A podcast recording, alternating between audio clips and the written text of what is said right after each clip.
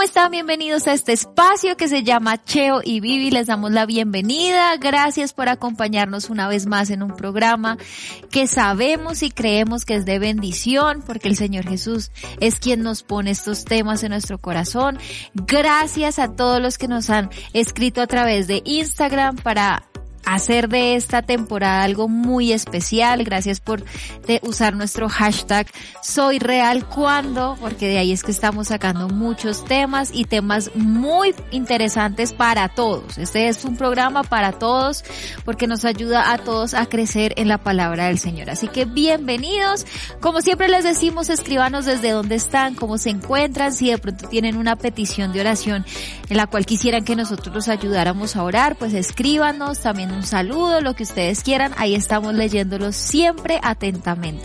Les recordamos nuestras redes sociales, nos pueden encontrar en Facebook como Cheo Bibi, en Instagram como Cheo Bibi, en YouTube, suscríbanse a nuestro canal. Nosotros tenemos un canal aparte que se llama Cheo Bibi, ahí nos pueden encontrar.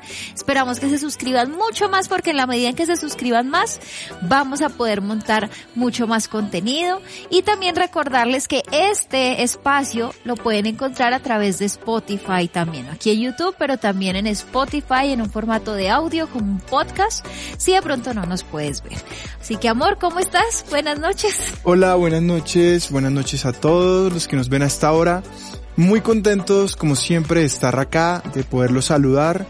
Eh, les damos las gracias por ser parte de nuestra comunidad de Cheo y Vivi. Cada vez somos más. Eh, esperamos que todo lo que Dios coloca en nuestro corazón sea de crecimiento para cada uno de ustedes que se conectan con nosotros a esta hora y que de alguna u otra manera ya llevan este programa, llevan este tiempo como parte de su vida, como parte del crecimiento espiritual, del proceso que llevan con Dios y eso es lo que más nos anima.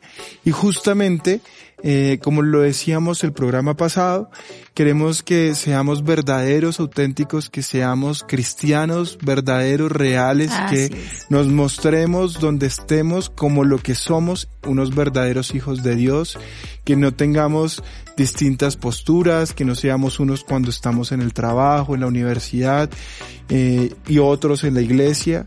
Eh, desafortunadamente eso es algo muy habitual. Unos son en su casa muy diferentes como son en la iglesia, otros son muy diferentes cuando están con su novia, con su novio, a cuando están en su casa, cuando son realmente ellos. Y yo creo que vale la pena muchas veces desnudar nuestro corazón y poder estar de la forma más honesta delante de Dios, porque es allí donde Dios puede trabajar en nosotros. Yo creo que si hiciéramos una pregunta de cuántos anhelamos tener el carácter cristocéntrico, pues todos vamos a decir amén, amén, amén. Pero la única forma de poderlo obtener es vernos a través del espejo espiritual que es la palabra de Dios y poder ver si realmente nosotros estamos logrando llevar a nuestra vida todo lo que nosotros queremos que Cristo haga en nuestro ser. Así que, pues bueno, muy contento y esperamos que este tema, que nos lo pidieron, eh, vimos las respuestas en la campaña y hablaron mucho sobre el tema de la amistad. Y es un tema que me parece tan importante en estos tiempos porque creo que como lo hablábamos hace ocho días muchas cosas están perdiendo su sentido y una de ellas es el sentido de ser amigos. Así es. Entonces, bueno, recibimos muchas respuestas a través de Instagram con el hashtag Soy Real Cuando. Recuerden que nos pueden seguir escribiendo temas. Vamos a estar montando también nuestra cajita ahí para que sigamos de pronto indagando sobre este tema de que seamos reales, porque lo importante es ser real, como lo decimos. O sea, Dios conoce todo, ustedes lo vieron en el programa pasado, Dios sabe todo de nosotros. ¿Qué sentido tiene que aparentemos algo que no somos? Porque finalmente hacia donde vamos es hacia la eternidad. Y hacia allí es donde Dios nos va a decir, mira, tú eres así, fuiste así, hiciste esto, así que no hay nada que esconder. Y en medio de todas estas respuestas de Instagram había un tema muy importante que nos hablaron muchas personas, que era, soy real cuando soy buen amigo o cuando realmente vivo una amistad, cuando me comporto como un buen amigo y nosotros empezamos a pensar, ok, ¿qué es un buen amigo? ¿Qué es la amistad? ¿Y qué es la amistad según la Biblia? Porque si acá estamos hablando con hijos de Dios, pues nosotros tenemos que vivir todas nuestras relaciones interpersonales como lo dice la Biblia. Cuando somos esposos, cuando somos hijos, cuando somos padres, cuando somos amigos. Así que hoy vamos a hablar de una amistad real. Así se llama este programa, así que presta mucha atención y quisiera que nos acompañaras en una oración para poder comenzar ya con este tema en base a la palabra del Señor. Claro que sí, así que por favor todos en casa dispongan su corazón Oren para que el Espíritu Santo sea hablando a su vida y para que pasen un tiempo en intimidad que no solamente sea escuchar una charla, una conferencia, sino que ustedes sientan la voz de Dios hablando a ustedes. Así es. Amado Padre Celestial, Señor, te damos gracias por este tiempo, por este programa, Señor, por esta, eh, por esta serie de programas que vienen donde queremos, Señor, ser reales, Señor, donde queremos, Padre, no aparentar en nada, Señor. Queremos ser iguales a ti, Señor. Queremos que tú te sientas felices, que tú te sientas feliz eh, cuando nos veas, Señor, en cualquier lugar, en cualquier circunstancia, con cualquier persona, Señor.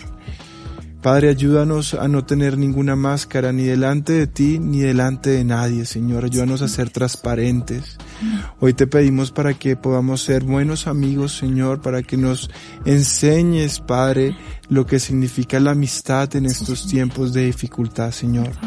Te pido también, Señor, para que este mensaje pueda impactar, porque tal vez nosotros sentimos que este es un tema solamente para las relaciones de amistad, Señor, pero este es un tema que trasciende las familias, Señor, porque el que es padre es amigo, Señor, de sus hijos. Los que son esposos, Señor, más que esposos, siguen siendo amigos, Señor los que son novios, Señor, más que vivir un noviazgo bajo los estándares del mundo, Señor, viven una amistad con propósito, Señor. Por eso te pido que hoy tú seas hablando a todos, Señor, y que nos ayudes a mostrarnos como verdaderos amigos, Señor. Así como lo dice tu palabra, Señor. Ayúdanos, Señor, a ser esos amigos que son capaces incluso de dar la vida por sus hermanos, Señor. Hoy te pido, Señor, por mi esposa, por mi vida, para que tu Espíritu Santo sea guiando cada palabra y para que hoy seamos un instrumento en tus manos, Señor. Te damos gracias y hemos hecho esta oración en el nombre del Padre, del Hijo y del Espíritu Santo. Amén y amén. Amén. Bueno, en este tema queremos arrancar con un dicho que muchas veces hemos escuchado que es, dime con quién andas y te diré quién eres. Y eso es algo muy cierto porque nuestro entorno nos define a nosotros como personas. Dependiendo de con quienes andemos, con quienes hablamos, con quienes nos relacionamos, nuestra personalidad y nuestra forma de ser se empieza a formar. Y empezamos a marcar una, una manera de ser de nosotros. Entonces, partiendo de este punto, es muy importante entender que la amistad es algo fundamental en el ser humano. Nosotros somos seres sociables naturalmente y pues es importante rodearnos de amigos y está bien hacerlo. Pero también está el contraste de con qué amigos yo me relaciono y también si es que yo siempre estoy muy solo. Entonces acá vamos a hablar de dos puntos muy importantes, partiendo de que la amistad es algo que viene incluso de Dios porque Dios siempre permanece en comunión con su Hijo y con el Espíritu Santo, es decir, Dios nunca está solo. Y eso muchas veces nosotros nos pasa que o nos alejamos y somos personas muy solitarias y preferimos estar solos y afrontar todos solos, cuando incluso la amistad, una amistad bien llevada, nos ayuda a nosotros a crecer como personas y nos ayuda a, a mantenernos firmes en la fe que eso también lo vamos a ver. Entonces me gustaría que tú empezaras, amor, definiendo qué es amistad y, y pudiéramos hablar acerca de ya qué nos dice la Biblia acerca de la amistad y cómo poder llevar una amistad.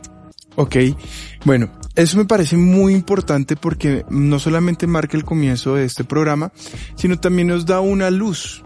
Nosotros hace un tiempo hablábamos sobre las relaciones con propósitos y solemos escuchar, sobre todo en la etapa del noviazgo cristiano, una frase que es una amistad con propósito.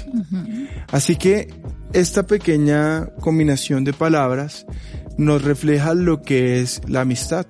La amistad es una relación personal, es una relación de confianza, es una relación de hermandad que tiene una persona con otra, donde se brinda no solamente los valores que ya hablábamos, sino también se brindan otros valores como el respeto, la tolerancia, el afecto, cariño, amor, póngale el sentimiento, porque hay personas que confunden tanto esto que muchas veces se piensa que una relación matrimonial es una relación distante a una relación de amigos. Y yo creo que todas las relaciones que nosotros tenemos tienen que forjarse desde la amistad. Imagínate yo tener solamente una relación con mi papá sin verlo como un amigo. Entonces no habría una confianza. Tampoco habría una relación de respeto o de tolerancia. Entonces, todas las relaciones que nos unen tienen un propósito. La definición de amistad puede ser mucho más grande que esta. Sin embargo, queremos ir a lo que nos enseña la Biblia. La Biblia también nos habla de que todo hijo de Dios, todo cristiano, tiene relaciones con propósitos. Es decir, no creemos que lo que nosotros estemos viviendo en la situación, en el lugar y en el momento sea un accidente. Las personas que te rodean desde el momento en que tú naces hasta donde tú te relacionas normalmente fueron puestas con un propósito. Tú tienes que, cuando vives tu amistad más importante que es con Dios. La amistad con Dios es una amistad que se forja, se forja o se forma bajo la comunión o la consagración que tú tengas con Él. Y para partir de hablar de otras relaciones, tenemos que empezar sobre la pregunta que todos nos debemos hacer. ¿Realmente somos amigos de Dios?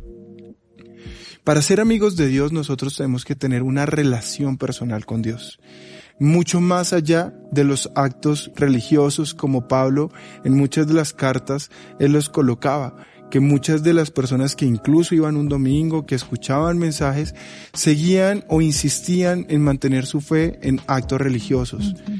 La fe en Dios es una fe viva y verdadera que nos hace tener una relación real con Dios. Y la forma en que nosotros podemos tener una relación con Dios es teniendo una comunicación con el Padre, es teniendo una consagración y una adoración, una alabanza constante a su Hijo Jesús por su obra redentora y tener una santificación para permitirle al Espíritu Santo que iba todo el tiempo con nosotros.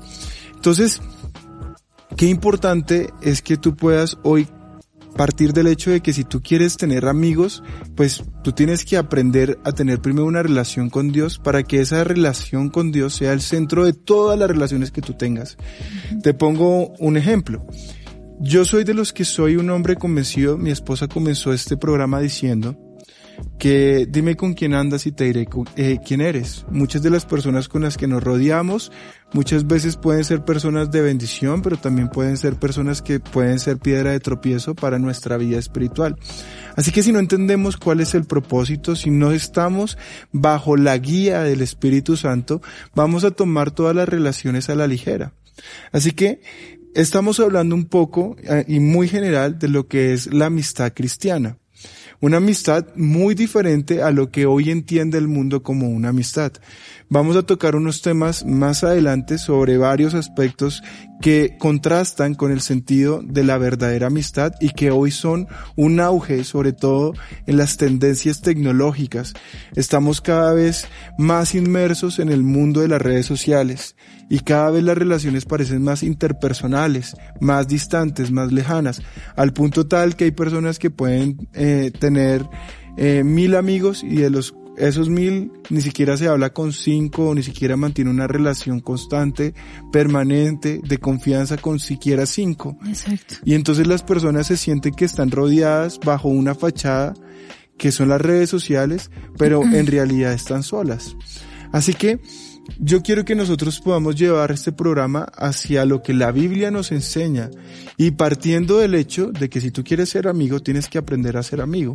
Y esa relación tú la vas a fomentar cuando tú entiendes quién es Dios y cuando tienes una relación verdadera con ese amigo fiel que está en los cielos, que te ama, que envió a su Hijo a morir por ti y que hoy ha enviado el Espíritu Santo para acompañarte. Es decir, que un verdadero Hijo de Dios nunca está solo y tampoco es una persona que esté sin un amigo o sin una compañía fiel, porque Dios en la, en la vida de todo cristiano obra de esa manera.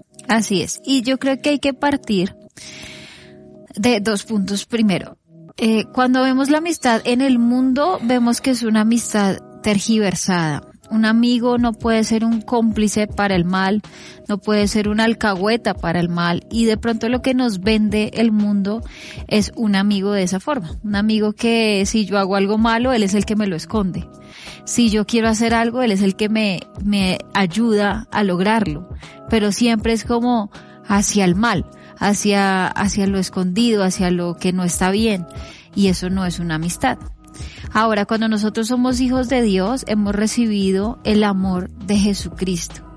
Y ya nosotros no tenemos los ojos que teníamos antes y no vemos a las personas como las veíamos antes, sino que las vemos a través del amor de Cristo.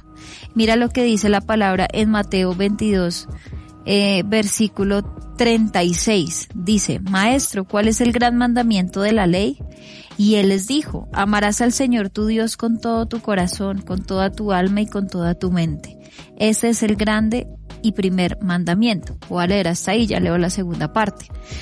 Cuando nosotros aprendemos a amar al Señor con todo nuestro corazón, vamos a trabajar en nosotros para ver a las personas de otra manera, porque ya no las vemos con nuestro amor que es carnal, que es humano, que vemos los errores, que vemos las fallas, que vemos las condiciones, sino que ya empezamos a ver a los demás con el amor incondicional que Dios ha sembrado en nosotros, porque es que Dios nos ha amado a pesar de lo que nosotros somos, a pesar de nuestras fallas, a pesar de nuestros pecados, a pesar de nuestra humanidad, Dios nos ha amado.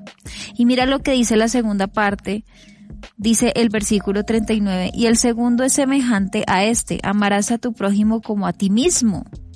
De estos dos mandamientos depende toda la ley y los profetas, y tiene toda la razón.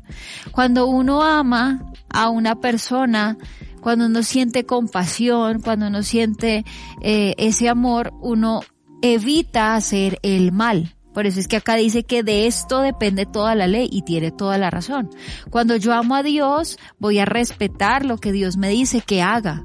Cuando yo amo a Dios, voy a entender porque Dios me dice que no haga tal cosa. Entonces empiezo a cumplir la ley o, las, o las normas de Dios a través de su amor, no porque tenga una imposición o porque sepa que me voy a condenar, sino lo hago es a través del amor. Así mismo es la amistad. Cuando Dios nos dice ama a tu prójimo como a ti mismo, nos está enseñando un amor absolutamente incondicional. Es decir, que nosotros somos absolutamente conscientes que el ser humano nos puede fallar Claro que sí, nosotros fallamos, nosotros nos equivocamos, pero cuando vemos a las personas a través del amor de Cristo, que es un amor incondicional, vamos a, a digamos que a, sobrepasar todas esas adversidades que puede traer la amistad y vamos a entender que si yo amo a mi prójimo como a mí mismo, quiero el mismo beneficio para él que como si lo tuviera para mí. Entonces voy a ser un verdadero amigo. Y mira lo que dice la palabra en Proverbios 17, 17, que creo que es el versículo que más se usa cuando se habla de amistad. Dice, en todo tiempo ama el amigo y el hermano nace para tiempo de angustia. Y esto me parece muy bonito porque dicen todo tiempo ama al amigo, o sea, Claro que nosotros podemos equivocarnos, claro que nosotros podemos hacer las cosas mal, pero es que para ahí, para esos momentos está el amigo, está la amiga verdadera, que es aquella que te levanta, es aquel que te sostiene, es aquel que te dice, no hagas esto, yo eso no está bien, tú tienes que hacer esto, y es una persona a la que tú tienes que buscar que te sostenga y te persevere en la fe, que es Así Es. Y, y mira que tú nos estás mostrando no solamente eh, algo que es una verdad a través de la palabra, sino que nos da luz para entender que la amistad trasciende todo tipo de relación y que incluso eh, prepara el corazón para que todo el tiempo estemos listos para mostrarnos amigos con las personas que Dios ponga en nuestro camino. Exacto. Eh, cuando nosotros estudiamos el tema, eh, y vimos muchos conceptos de amistad, incluido eh, conceptos cristianos. Muchos arrancaban y tenían la premisa de que la amistad se formaba eh, sin un lazo de consanguinidad o de familiaridad. exacto. ¿Cierto? Pero yo le decía a mi esposa, yo me alejo un poco de esta definición porque siento que parte del problema de muchos matrimonios, de muchos hogares cristianos, es que se ha perdido el valor de la amistad dentro de una relación familiar. Yo por lo menos, y no, digamos, eh, es un programa que se llama Cheo y pero no porque estemos los dos, eh, digamos que se vuelve el Festival de las Flores, eh, de una parte y de la otra. Yo creo que las personas que nos conocen saben que los que les están hablando son los mismos en cualquier lugar y en cualquier situación. Pero quiero hablar de la relación que tengo con mi esposa, porque es algo que contrasta con lo que hoy el mundo enseña. Muchas veces eh, el, el, mundo en estos tiempos ha puesto, por ejemplo, a los hombres, les hablo a, al género masculino, y entre gracia o chistes, muchas veces ponen a los amigos versus a la esposa sí. o a la mujer, etcétera, Sí, etcétera. sí. Y se hace ver como si lo que uno puede vivir con los amigos no lo puede vivir con la esposa o eh, así viceversa. Yo creo que eso está y, es un error y no creo que sea algo que debemos normalizar en nuestros hogares. No porque usted no tenga derecho como hombre a tener sus amigos, para nada, o porque usted no tenga derecho a tener su privacidad, sino yo parto del hecho de que todos los que realmente estamos enamorados de nuestra esposa, de la mujer que Dios nos dio, nosotros disfrutamos del tiempo y de la amistad que tenemos. Yo le hablo, por ejemplo, de mi caso personal yo no solamente convivo con mi esposa, sino que disfruto de su compañía conmigo. Hay una relación de confianza. Desde De que nosotros confianza, éramos sí. amigos, entendimos lo importante que era formar lazos de amistad. Y fíjate que tú ahorita decías en, en el versículo que nos leías de Proverbios, nos decía que en todo tiempo el Ama amigo. está amando, está dando amor. Y nos habla de que el hermano nace para tiempos de angustia, ¿sí?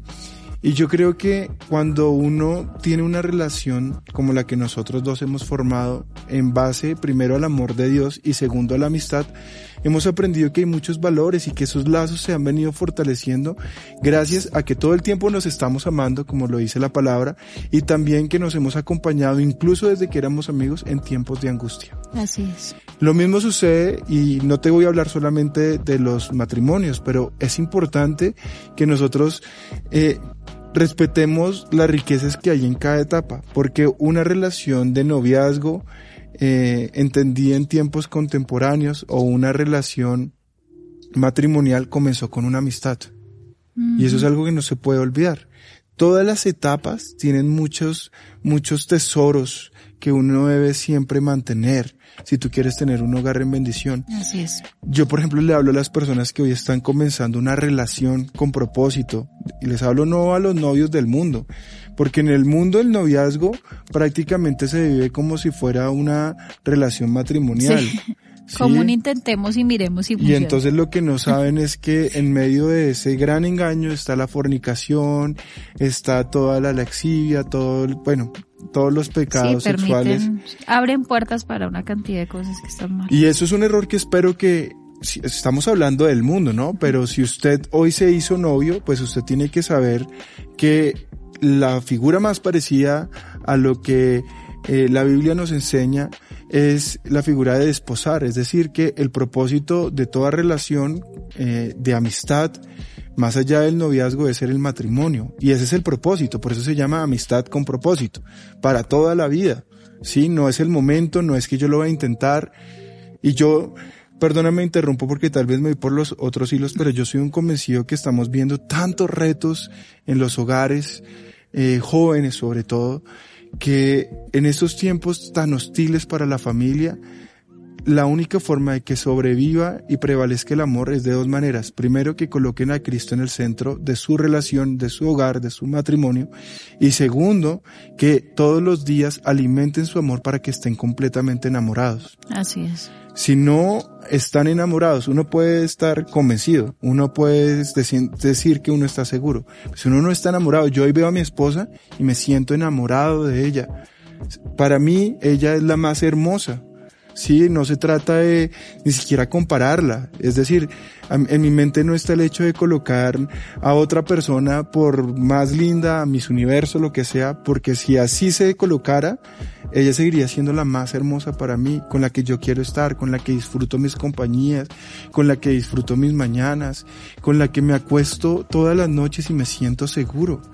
Eso es algo que es tan importante y que el mundo no entiende entonces, yo quiero que ustedes puedan ir comprendiendo lo importante que es la amistad. Así es. Así que si tú tienes una amistad y comenzaste una relación con una amistad, manténla, manténla en el noviazgo. ¿Qué es un noviazgo cristiano? Una amistad con propósito. Son amigos, con un propósito claro. Queremos casarnos y estar juntos toda la vida. No, y la amistad, y, y perdóname te interrumpo, pero partiendo de la definición básica de la amistad nos habla de la simpatía, nos habla del amor, pero nos habla de la confianza. Y acá vamos a salir un poquito, de pronto no sé por qué estamos tocando este tema, pero vamos a salir un poco. Y es que en el noviazgo ustedes tienen la oportunidad de expandir su confianza. ¿Qué quiere decir confianza? Que la persona con la que yo llevo esa amistad con propósito me conozca tal y como yo soy es que Viviana se compone de una persona con cualidades pero también con defectos. Se compone con una persona, se, perdón, es una persona que se compone de grandes virtudes pero también de errores que se compone de, de tantas características que esa persona las tiene que ver. Y a veces en este tipo de amistad, como a un propósito y como la finalidad es esa, pues entonces usamos máscaras y acabamos a ser reales. Entonces, si Cheo a mí me conoció, eh, en mi esencia, que vivía, Cheo me puede escribir, Viviana es así, así, así, así, pues que él sepa que yo soy así y que el día que ustedes decidan casarse, y que empiecen a convivir, porque es que la convivencia es otro universo totalmente diferente. Ahí es donde pa, llega el contraste de lo inesperado. Cuando ya empiecen a convivir, que sea tal la confianza que ustedes no digan yo con quién me casé, sino digan, venga, esta fue la persona de la que yo me enamoré. Tiene sus defectos, claro, tiene sus virtudes, claro, pero no hubo ninguna máscara, no hubo ninguna fachada. No hubo un engaño. No hubo un engaño. Que mi esposa, por ejemplo, ella me muestra muchos videos que ve y uno nos llamó mucho la atención porque creo que lo dije el, el, programa pasado, pero mi esposa me mostró un video de una señora que es de Asia, no sé de qué país es. Es una joven y entonces era una persona que eh, uno la veía y mostró cómo estaba totalmente arreglada se le veía la cara súper delgada, súper rasgos súper finos. Mejor dicho, una, mujer muy bonita. Sí, sí. Pero el video consistía en mostrar todo lo que, ella, lo que ella se quitaba. Entonces ella se quitó unos papeles de la nariz, se quitó unas cosas de... Que se estiran. bueno, con unas cintas, no sé. Pa eh, eh, se quitó el maquillaje y eso terminó, o sea... Una persona totalmente diferente. No, quiero ser ofensivo, pero pues que digamos que si yo lo trato de contextualizar, es lo mismo que tú estás pasando, porque yo creo que parte de muchos eh, divorcios en matrimonios jóvenes sucede porque todo el tiempo es como si uno como hombre hubiese salido con esa mujer que está totalmente maquillada y como ya se fueron a convivir y ella no puede acostarse, no puede durar todo el tiempo con los papeles metidos entre la nariz, con esa cintura, pues entonces eh, en algún momento se cayó todo eso y se mostró tal y como era y pues obviamente yo creo que el impacto debe ser muy grande. Por eso la importancia de ser amigos, siempre demostrarnos. Yo, eh, la gente podrá decir que soy muy exagerado, pero eh, mi esposa sabe que no tiene nada que ver la cámara. Acá de hecho hay un auditorio que está vacío y quiero decirle las palabras que le digo a mi esposa cuando ella no me está viendo, pero yo disfruto estar con ella. Sí. Y lo que ha hecho que nuestro matrimonio sea un matrimonio bendecido es que siempre hemos sido amigos. No, y con Cheo pasa lo mismo. O sea, si a mí me pregunta quién, ¿tú tienes amigos? Sí, lo primero es mi esposo. O sea, y no es de, ay, qué romántico. No, es que en verdad nosotros no sabemos todo de nosotros. Y, y la primera persona a la que yo acudo si sucede algo es a mi esposo. Pasó algo, lo llamo a él, eh, necesito contar algo, lo llamo a él, tuve un problema, lo llamo a él, tengo una duda, lo llamo a él. No hay secretos, a mí me da mucha risa cuando hay eh, hombres que dicen es que nosotros tenemos derecho a nuestra privacidad para hacer qué. Si un hombre de Dios no tiene secretos. Entonces yo, por ejemplo, acá está mi celular y mi celular es el celular de toda la familia. Es decir, mi esposa sabe cómo es mi clave de todo, de mis cuentas, de Facebook. Y es, la gente dirá, uy, qué tóxicos, qué obsesivos. Pero si yo no tengo nada que esconder, sí, o sea, ¿qué necesidad yo tengo de esconderle algo a ella? Y es algo muy natural y no lo hacemos como, ay, venga, que no. Yo, y ella nunca ha tenido la necesidad de estar revisando porque hay confianza. Pero si yo, por ejemplo, comienzo a esconder y yo comienzo a tapar y yo comienzo, en ella se va a crear la duda. Así yo no esté haciendo nada malo, en ella se va a crear una duda y va a decir, pero este man, ¿qué es lo que me está escondiendo? Entonces, sí me parece importante que entendamos que la amistad está o sea, permanentemente presente en todas las relaciones. No, y yo te voy a dar un dato para, digamos que, eh, que, esto, digamos que hace parte más del final del programa, que más adelante lo tocamos. Pero la amistad está tan implícita en Dios que incluso es la finalidad nuestra en la eternidad. ¿Qué significa? Que una vez nosotros lleguemos al cielo a estar con Cristo, vamos a tener una comunión tan perfecta con Él que va a ser una amistad inigualable. Y una amistad, ¿por qué? Porque va a haber una compañía permanente, porque va a haber una confianza permanente, porque es que ya vamos a estar cara a cara con el Padre. Entonces la amistad ha estado desde el inicio, o sea, desde el Génesis, desde antes, donde Dios como trino permanece acompañado y también es nuestra finalidad eterna, que es estar con Él en comunión permanente. Entonces la amistad es algo que no lo tomemos como solamente, ahí es que somos amigos eh, en el, digamos que no con otras personas, sino que la amistad nace desde el hogar, desde los padres con los hijos, los hijos con los padres, los esposos, desde los hermanos con nuestros hijos, que son chiquitos, les hemos enseñado tanto a amarse el uno al otro. Siempre les recalcamos que el día que papá, mamá falte, quienes van a quedar son ellos dos. Entonces los hemos formado y los estamos formando porque Ana Belén hasta ahora va a cumplir sus dos años, pero ella entiende y Mati ya tiene cuatro y, y los hemos enseñado como ustedes son amigos. Y, y cuando tú necesites algo, le decimos a Carlos Matías, cuando tú necesites algo, vas a tener a Ana Belén como tu amiga. Y cuando Ana Belén necesite algo, vas a tener a tu hermano como tu amigo. Entonces, de ahí nace. Y por eso hay tantas disfunciones familiares, tantas disfunciones en nuestros jóvenes que se sienten solos, que empieza la depresión, que empiezan a sentirse ignorados por el mundo porque no han aprendido qué es una verdadera amistad. Porque nosotros como padres deseamos, y creo que tú, tú lo sabes, que siempre oramos que nuestros hijos nos tengan tanta confianza que incluso el día que fallen, porque lo va, a pasar, algún día ellos se van a tener que equivocar, ellos no sientan miedo de decirnos, papá, mamá, pasó esto, hice esto. Eh, no sé, me, me pasó esto, me confundí, hice esto, ayúdenme. Ese es nuestro sueño. Y en eso trabajamos. Cuando, y ya me estoy alargando mucho, pero solamente digo esto, cuando recogemos a nuestro hijo en el jardín, le decimos cierto todos los días, amor, cuéntanos todo, qué pasó, cómo estuviste, con quién hablaste, qué jugaste y nos gusta que él hable, que él se exprese, que él incluso nos ha dicho a veces, eh, no, yo hoy, por ejemplo, no puse cuidado y la misma regañó. Entonces nosotros, ok, cuéntanos, no te vamos a regañar, pero cuéntanos, denos la confianza y él nos cuenta y nosotros, ok, Mati, vamos a hacer esto, eso no está bien, eso está malo, tal cosa. Y ese es nuestro sueño. Y de ahí nace la amistad. Y para poder de pronto cerrar esto que tú estás diciendo de la mejor manera, eh, uno de los versículos, o si usted se da cuenta del contexto en el que eh, todos los versículos que hablan sobre la amistad hablan de un tiempo, ¿sí? En todo tiempo. Siempre hay un tiempo, ¿cierto? Y por eso nosotros hemos tratado de destinar ese tiempo en honrar eh, no, solamente nuestra familia, sino nuestros amigos.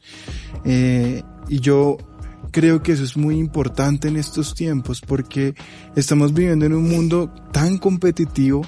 Eh, usted lo puede llamar, o sea, políticamente hay gente que dice que por que estamos en un sistema neoliberal y entonces se tiene que destacar el mejor, tan competitivo, la competencia, etcétera. Sí. Pero en las familias eso no puede suceder. Uno como padre tiene que formar a sus hijos no para que se vean entre hermanos como competencia, sino como compañía.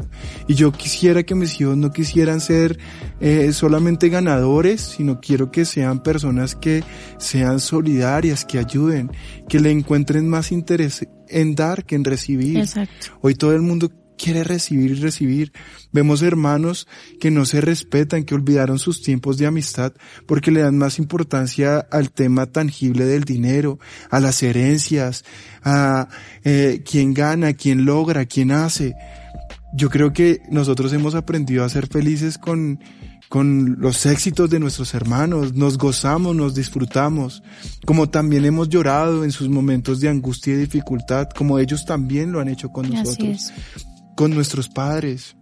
Mi papá tenía un dicho que nunca se me va a olvidar, eh, incluso cuando yo era niño y no era cristiano, mi papá me decía, mira, no importa lo que haya pasado, por grave que sea, te pido que seas honesto y siempre me digas la verdad. Y eso me enseñó a no tenerle miedo a mi papá, sino a contar.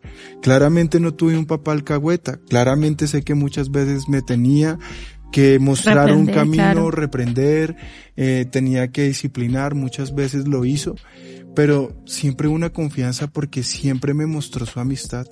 Y eso es lo que ha prevalecido, prevalece en nuestro hogar, no hay un mejor tiempo, miren, eh, nosotros le hemos contado muchas veces, si ustedes son familia, no, no, en estos momentos no tenemos una persona que nos ayude en la casa.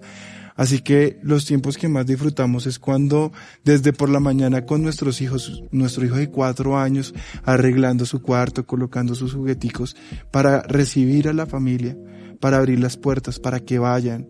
Y hacemos un esfuerzo, claro que sí. Pero cuando se van ellos y pasamos toda una tarde de estar en coinonía, en amor, entonces sentimos que ha valido completamente la pena. El esfuerzo. Y eso sucede porque no creo que uno pueda ser amigo fuera de la casa y no dentro de la casa. O sea, ahorita vamos a hablar de las amistades, claro que sí, nosotros también tenemos amigos en nuestra alabanza, hemos crecido con ellos, ¿cómo no hablar de ellos cuando eh, yo llevo casi 16, 15 años en la iglesia y, desde que llegué muchos de ellos están? sí. eh, ¿Cómo tú no cuando llevas más tiempo, si tú estabas en la escuela de Tengo crecimiento? amigos desde la escuela dominical. De, la escuela de crecimiento, no sino en la escuela dominical. desde la escuela dominical cuando eran terribles y ahorita ya por fin, no mentiras, cuando ya sé, ya nos hemos arreglado todos, pero eso es tan bonito como crecer con, es, con tantas personas de años y uno verlos eh, formar sus sueños, Sus casarse, nos hogares. vemos a los matrimonios, ya verlos de pronto esperando O sea, bebé. yo tengo en mi mente, O sea, por ejemplo, a Leonardo, y lo tengo cuando él era un niño pequeñito. Yo a Leo lo conozco, yo ya creo que lo desde los ahorita, 10 años, 8 años, eh, 9 años con vez. esposa y sé que muy seguramente y muy pronto en el nombre de Jesús con hijo o hija. Sí, no Eh, sabemos. No, y son muchos, o sea, ¿Verdad, podríamos... David? Que yo me acuerdo de él cuando se casó y él era miembro primero del, Del coro, sí, y luego llegó a tocar la guitarra sí. acústica y luego se volvió uno de los bajistas de, la sí, iglesia. es- hay muchas citar- historias, muchas. Por no citar personas de nuestra, de nuestra familia, porque pues obviamente tenemos a Orlando, tenemos a Abrancito, y obviamente se ha formado una amistad muy a linda. Lady, a, bueno, Tenemos a a- tantos. a- a Pues es que llevamos muchos, tantos años, o sea, Dios El mío. punto no es vamos a que- decir los años porque, mentira. El punto es que no queremos dejar pasar por alto que no podemos pretender tener amigos fuera de la a casa Ah, Juan Camilo, y no Esteban. dentro de la casa. Los paecitos. Bueno, es que, eso- es que podríamos decir todo el ministerio, porque han sido amigos. No, y de hecho Y fuera del ministerio también, También, tenemos o sea, muchos amigos. tenemos a, a, a Acá, Johncito, el director, que está la llegando, directora Natalia, a Natalia. a todo nuestro equipo de trabajo. Bueno, cha, tenemos muchos Pero amigos. lo interesante y lo que queremos llevar es, vuelvo y digo, no podemos pretender tener amigos fuera de la casa y no dentro de la casa. No, y mira que me das pie para leer este versículo, que es de los versículos yo creo que más expresivos de parte de, de Jesús. Y está en Juan 15, 12 en adelante que dice, este es mi mandamiento que os améis unos a los otros, así como yo os he amado. Nadie tiene un amor mayor que este, que uno de su vida por sus amigos. Vosotros sois mis amigos, si hacéis lo que yo os mando. Ya nos llamo siervos porque el siervo no sabe lo que hace su Señor. O sea, ya no somos eh, cualquier cosa para, para Jesús. Pero os he llamado amigos porque os he dado a conocer todo lo que he oído de mi Padre. Esto me parece tan lindo y acá de pronto les hablo a, aquellos que se han sentido defraudados por sus amigos. De pronto tú eres una persona que das todo. Que si te llaman a las dos de la mañana tú estás ahí. Si tienes que ir a comprar yo no sé qué cosa hasta la luna, lo haces. Si tienes que ir a llevarle un mercado, no importa, lo haces. Eh, estás pensando en esas personas, lo haces con amor, te dedicas, los llamas, les escribes, les mandas corazones por WhatsApp, no, yo que no haces. Y tal vez tú sientes que no eres retribuido, tal vez tú sientes que te han defraudado, sientes que, que no vale la pena esforzarte en una amistad. Yo te digo lo siguiente, Cristo nos ama como sus hijos y como sus amigos. Y aún así nosotros le fallamos. Y le fallamos todos los días y nos toca ir a, rendir cuentas delante de Él y a pedirle perdón.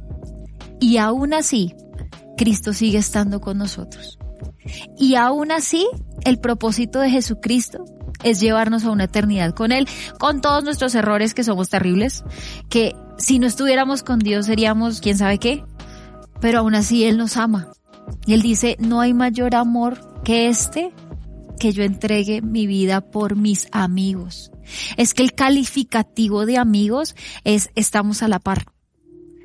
Él ya no nos ve como siervos, o sea, como Él el Señor, nosotros los siervos. Él nos ve como amigos y aún más como hijos, que es un amor, uno de papá ama a sus hijos. Es que uno no lo puede explicar. Uno no puede decir los amo hasta el infinito. No, es que está hasta más allá del infinito. O sea, uno haría lo que fuera por ellos. Entonces, yo te animo a que seas un buen amigo, con tu familia, con tus amigos externos o no con sanguinidad. Sé buen amigo porque así tú sientas que no eres correspondido como tú desearías, tú estás sembrando y tú algún día vas a recoger y todo lo que hagamos aquí en la tierra va a tener una, una ganancia en los cielos. Entonces, así como Cristo nos ha amado con lo perversos y malos que somos, porque lo seguimos siendo, somos carne, fallamos, y Él aún así dio su vida por nosotros, pues así mismo es el amor que nosotros debemos tener por los demás, por nuestro prójimo. No es fácil porque uno a veces de pronto con algunas personas no quisiera hacerles así porque le sacan uno la piedra, pero aquí es donde mostramos quiénes somos en Cristo, porque ya no vivo yo, sino vive Cristo en mí. Entonces, que ese amor que Dios nos enseña incondicional, nosotros lo podamos aplicar en nuestras amistades. No, yo solamente quiero agregar a eso tan hermoso que acabas de decir, que yo creo que uno debe, o sea, parte de ser un buen amigo es primero aprender a dar los primeros pasos. Dar sin esperar. Y para dar el primer paso se necesita dar sin esperar nada a cambio. Que es difícil. Y créeme que a mí me pasa, yo voy a hablar de mi, de mi relación con mi esposa para no hablar de otros, no hablar de, pero para no decir otras eh, Yo valoro tanto la compañía de mi esposa que cuando ella no está, así sea por, usted podrá decir que qué obsesivo o lo que sea, pero cuando ella no está un tiempo, no sé, una tarde se tuvo que ir a grabar, a hacer alguna cosa, eh, y yo estoy me siento... Sí, no se siente sin brazos y sin piernas. Me, siento solo, me siento que me hace falta. Sí. Y entonces, y uno sabe que va a volver, ¿me entiendes? No esperes a que las personas, y te lo digo a ti que eres el que está dando, no esperes a que las personas te estén diciendo gracias, eh, mejor dicho, que te, te den lo que estás esperando. Sí. ¿sí? Créeme, y ahora le hablo a la otra persona, que si tú no eres una persona agradecida, va a llegar el día que ya no tengas esos tiempos o, esos momentos o esa persona y entonces vas a valorar todo lo que hacían por ti. van a valorar que te abrieran las puertas, van a valorar que cuando estabas enfermo siempre tenías una persona, vas a valorar que, que nunca se avergonzaron de ti, mientras que tú muchas veces, tal vez con o sin intención, sí lo hiciste. Así es. Que muchas veces quisiste a otros y no a esa persona que Dios te había dado. Así es. Entonces, yo sé que Dios se encarga de mostrarle a cada quien, tanto al que da como al que recibe, lo que deben hacer. Y si no, Dios se va a encargar en su tiempo de mostrar lo que perdió la persona que no supo agradecer. Así que no debemos, eh, o sea, no debemos esperar a que los otros sean quienes siempre den el primer paso. No debemos dar sin recibir nada a cambio. Miremos a Cristo. O sea, ustedes se imaginan Cristo esperando algo bueno de nosotros, se hubiera quedado toda la vida esperando. No, y, también con qué, o sea, con, con ¿cómo decirlo? Con, con qué forma o con qué pensamiento, con qué sentimiento él hubiese ido a la cruz. O sea, como obligado diciendo yo, ¿por qué tengo que ser maltratado por estas personas si no me valoran? ¿Sí me entiendes a lo que voy? O sea, no lo hubiese hecho de manera honesta y transparente.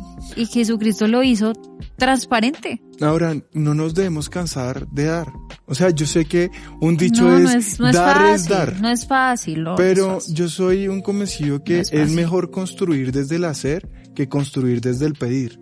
Es decir, si yo, por ejemplo, quiero que mi esposa y yo estemos mejor, yo sé que la forma que yo lo, lo, lo, he aprendido a hacer es conquistarla, tratarla bien, hacerla sentir que se sienta agradada conmigo. Ahora también, y perdón te interrumpo, pero también hay que ver por qué de pronto muchas personas nos defraudan. ¿Será que el problema son ellos o soy yo? Entonces, o sea, no está bien que estés solo. No está bien que tú sientas que no tienes amigos, porque eso tampoco es correcto, porque uno siempre va a necesitar de alguien, primero de Dios, pero Dios usa personas para a uno levantarlo y ayudarlo. Y es muy bonito, yo le decía a mi esposo, es algo muy bonito que, por ejemplo, nosotros que hemos pasado como por tantas circunstancias muy duras y que ahorita las estamos pasando, es muy bonito ver personas que se preocupan por uno, o sea, que le pueden escribir, oye, ¿estás bien? o cómo van las cosas. Eso, así tú digas, ay, yo puedo ser fuerte y no, no lo necesito. Eso hace mella en nuestro corazón. Entonces no es bueno estar solo, pero también hay que evaluar cómo soy yo. Porque si entonces yo estoy solo y no me permito que nadie se me acerque, entonces el problema no son los demás, sino tal vez soy yo.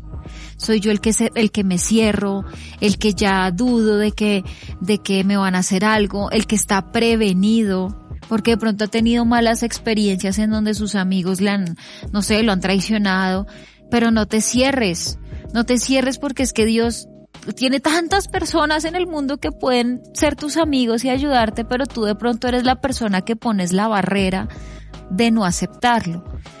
¿Y cuál es nuestra tarea? Hacer lo que nos corresponde, dar sin esperar nada a cambio, dar con amor y Dios empieza a retribuirnos eso de alguna manera.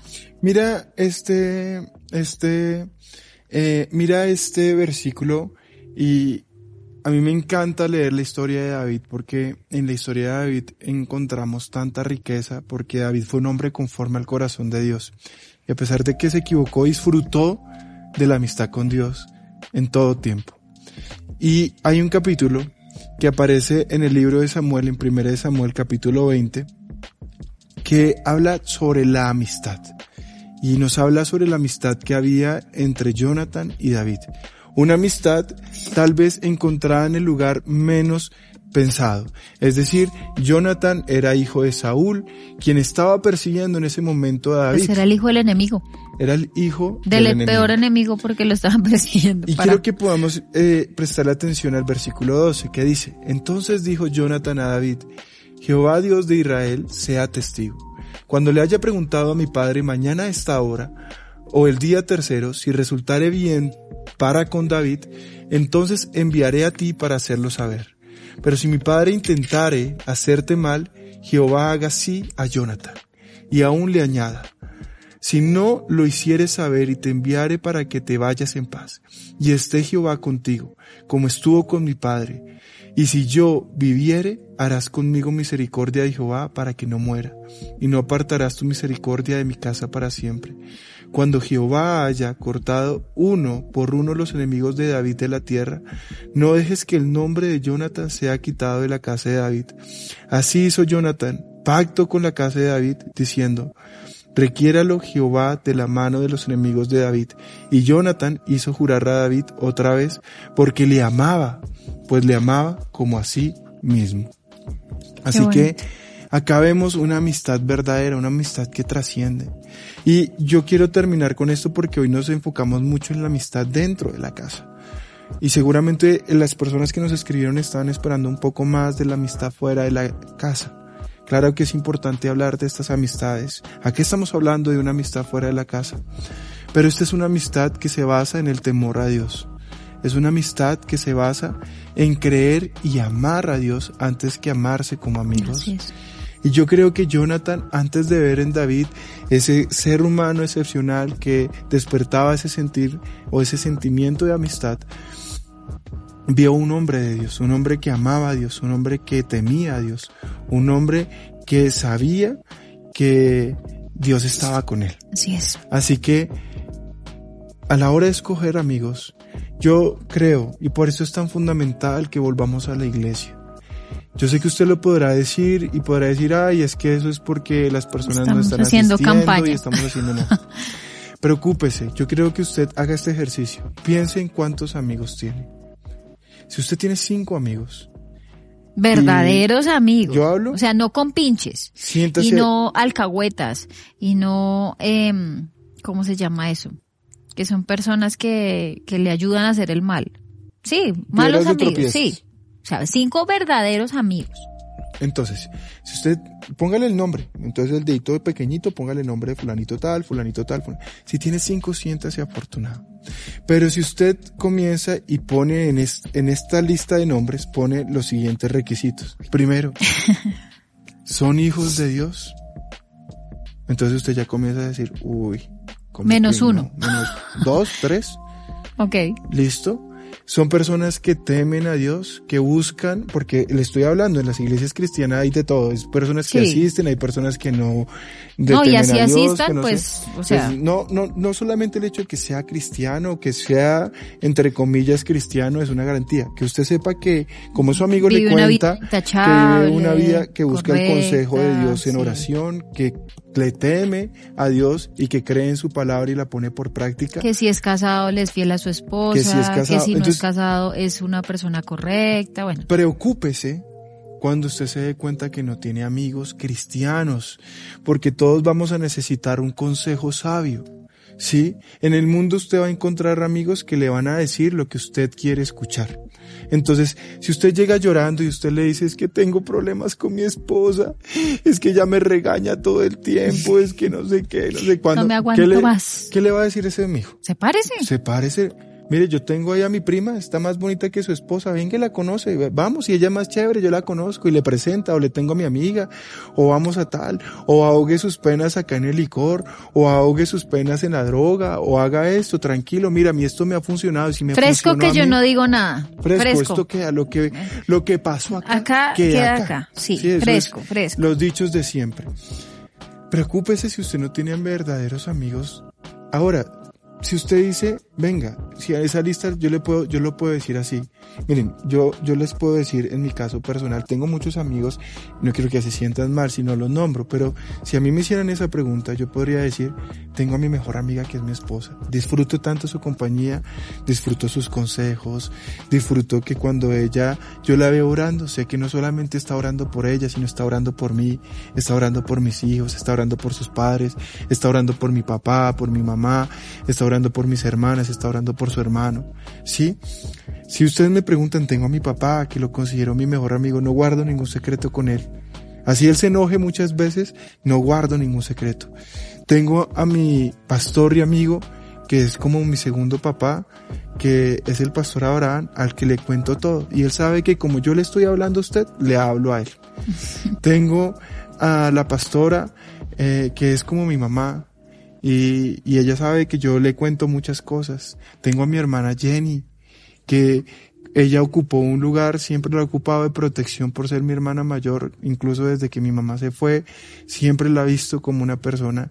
Eh, eh, tengo a, a, mi cuñado Abraham, tengo a mi cuñado Orlando, a quien conozco desde hace 17 años, 18, 20 años. Y puedo decir que tengo muy buenos amigos, que cuando me equivocan no me van a decir lo que yo quiero o que van a alcahuetearme, me van a decir no, ellos van a darme un consejo inspirado en Dios. Así que yo hoy no solamente lo honro a ellos, honro a todos mis amigos, a todos los que hacen. Honro a las amigas y amistades de mi esposa. Honro lo que Dios ha hecho por medio de nuestras relaciones porque hemos crecido juntos, hemos aprendido. Ellos han aprendido de nosotros, claro, pero nosotros también, hemos aprendido de ellos. Así que yo quiero, amor, pedirte un inmenso favor porque siento en mi corazón que hay muchos que necesitan restablecer primero su amistad con Dios. Con Dios, sí, Señor. De ahí van a hacer todo. Segundo, que tú puedas orar por muchos matrimonios que tal vez se han forjado en sentimientos equivocados. Hay personas que, y perdónenme, yo sé que esto lo ven jóvenes, pero hay matrimonios que de pronto se han forjado en, en, en las relaciones sexuales. Entonces cuando se acaba eso, entonces ya no hay amor, ya no hay nada, y entonces ahí es un desprecio. Exacto que hoy puedan los matrimonios renovarse desde la amistad, desde la confianza, desde el respeto, desde el amor. Veo que hay muchos hogares disfuncionales. Qué importante y lo vamos a seguir tratando seguramente más adelante, pero el perdón en la amistad es fundamental. Hay personas que yo he escuchado decir es que a mí me gritan o me alzan la voz y yo no soy capaz de perdonar a esa persona. Y, y, yo soy de esas personas que si a mí se me sale alguien, se me salió y se me salió para toda la vida. No, mire, qué importante es aprendernos a perdonar. No somos perfectos. Pues porque ese día podrá ser esa persona, pero otro día podré ser yo. Exacto. Entonces, amor. Vamos a orar y les pedimos allí en casita, donde ustedes se encuentren, donde estén, cierren sus ojos si lo pueden hacer y vamos a orar porque siento yo que este tema nos ha tocado a todos. A todos, a todos, todos debemos aprender. Padre, y te damos gracias, Señor, por este tema, por este regalo que tú nos has entregado, que es tu palabra, Señor, que son tus enseñanzas, Padre. Hoy yo, en el nombre de Jesús, quiero hacer una oración especial por todos aquellos que que han perdido su relación contigo, Señor, que no tienen una relación de amistad contigo, porque es que desde ahí parte todo, Señor. Si nosotros realmente somos verdaderos hijos tuyos en la intimidad, vamos a poder dar frutos y vamos a poder reflejar lo que tú has hecho en nosotros, Señor, y vamos a poder ser testimonio a otros, vamos a poder amar a los demás como tú nos mandas que lo hagamos, Señor.